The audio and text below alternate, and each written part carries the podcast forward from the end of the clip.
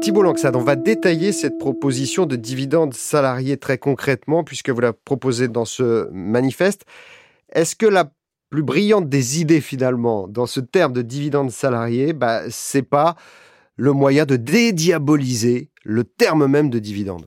Mais oui, parce que en France, c'est considéré comme une spoliation. Le mot est un peu exagéré, mais on peut facilement euh, l'évoquer quand on regarde la une de différents journaux, voire même l'expression qu'il peut y avoir dans notre pays. Vous dites incarnation du mal absolu. Bah c'est le mal absolu, mais, mais surtout, euh, l'entreprise, elle a besoin de dividendes, elle a besoin de capitaux, elle a besoin d'actionnaires, et ces actionnaires ont besoin de se rémunérer. D'ailleurs, trop souvent, euh, on oublie de citer l'État, on oublie de citer des petits porteurs, et on oublie de citer des salariés de l'entreprise qui participent à ce mécanisme vertueux. Donc je pense que il faut réconcilier les Français avec le capital, le réguler probablement, et puis surtout, dans un principe d'équité, réajuster les instruments de partage de la valeur. Et ça, c'est un vrai sujet. C'est la raison pour laquelle il faut rendre obligatoire la participation pour toutes les entreprises, probablement pour les entreprises de moins de 11, maintenir un dispositif de prime unilatérale compte tenu du fait que pour les toutes petites entreprises, le dividende est souvent la rémunération du dirigeant. Et donc là, en fonction de ce qui lui reste, eh il doit être en capacité de le faire. Il faut simplifier la formule de participation barbare qui est le bénéfice net comptable moins 5% des capitaux propres fois un demi multiplié par la masse salariale divisée par la valeur ajoutée.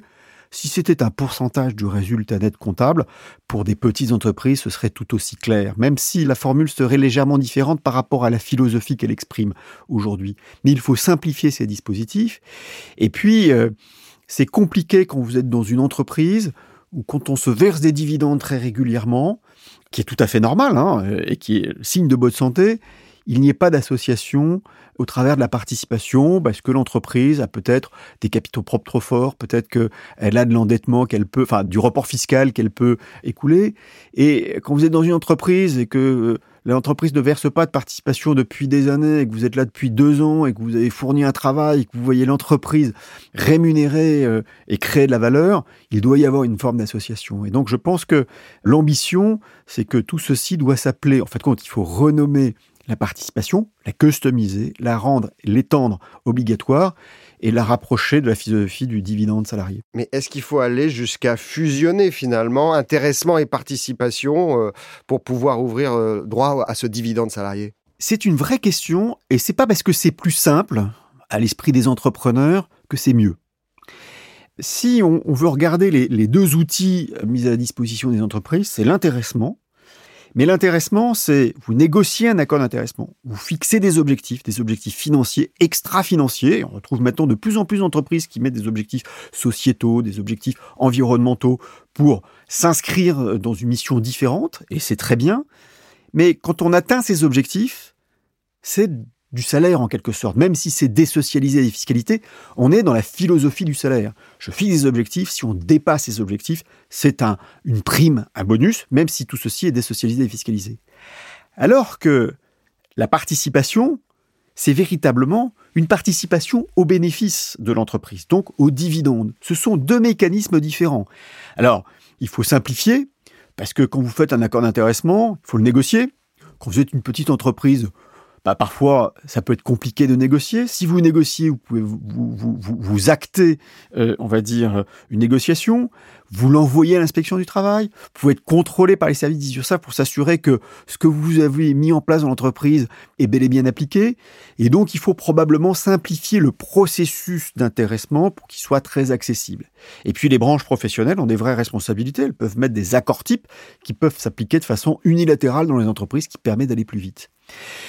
Sur euh, l'intéressement, qui est vraiment le fruit du partage de la valeur, il faut le maintenir parce que ça prime autre chose. Et là, on est sur probablement ce qui est plus la fiscalité du dividende. D'ailleurs, je propose que on ait une harmonisation de la fiscalité du dividende sur celle, on va dire, du dividende proposé aux salariés, nonobstant le fait que s'il le met sur un plan d'épargne, un PERCO, qui sont des dispositifs qui permettent de mieux gérer sa retraite, eh bien, il faut que ce soit toujours défiscalisé et désocialisé. Et la fausse bonne idée de considérer qu'il faut fusionner les deux, alors que ce sont deux leviers totalement différents. La difficulté, c'est de l'expliquer aux salariés. La difficulté pour chaque entreprise, et on y reviendra, c'est de mettre en place ces dispositifs. Mais ce sont deux outils qui ont un sens philosophique totalement différents et qui partagent de la valeur de façon totalement différente également. Alors, vous parlez dans l'ouvrage justement concernant participation et intéressement, finalement de demi-impasse. Vous utilisez le terme de demi-mesure. Qu'est-ce qui a bloqué jusqu'ici? C'est cette complexité que vous pointez du doigt? Ce sont les syndicats? C'est le patronat? Qu'est-ce qui a fait que finalement une idée qui semble bonne à tout le monde ne, se développe pas mieux que ça? C'est un peu de complexité, mais il y a plusieurs raisons. D'abord, la première raison, c'est que la raison syndicale, si 80% euh, des accords sont signés dans les entreprises avec tous les syndicats, y compris les moins réformateurs. Philosophiquement, pour un syndicat, de l'argent qui n'est pas soumis à l'impôt et de l'argent qui n'est pas soumis aux contributions sociales et patronales, c'est de l'argent qui ne finance pas la protection sociale de ses salariés. Et donc, euh, ça peut être considéré comme un cadeau aux entreprises.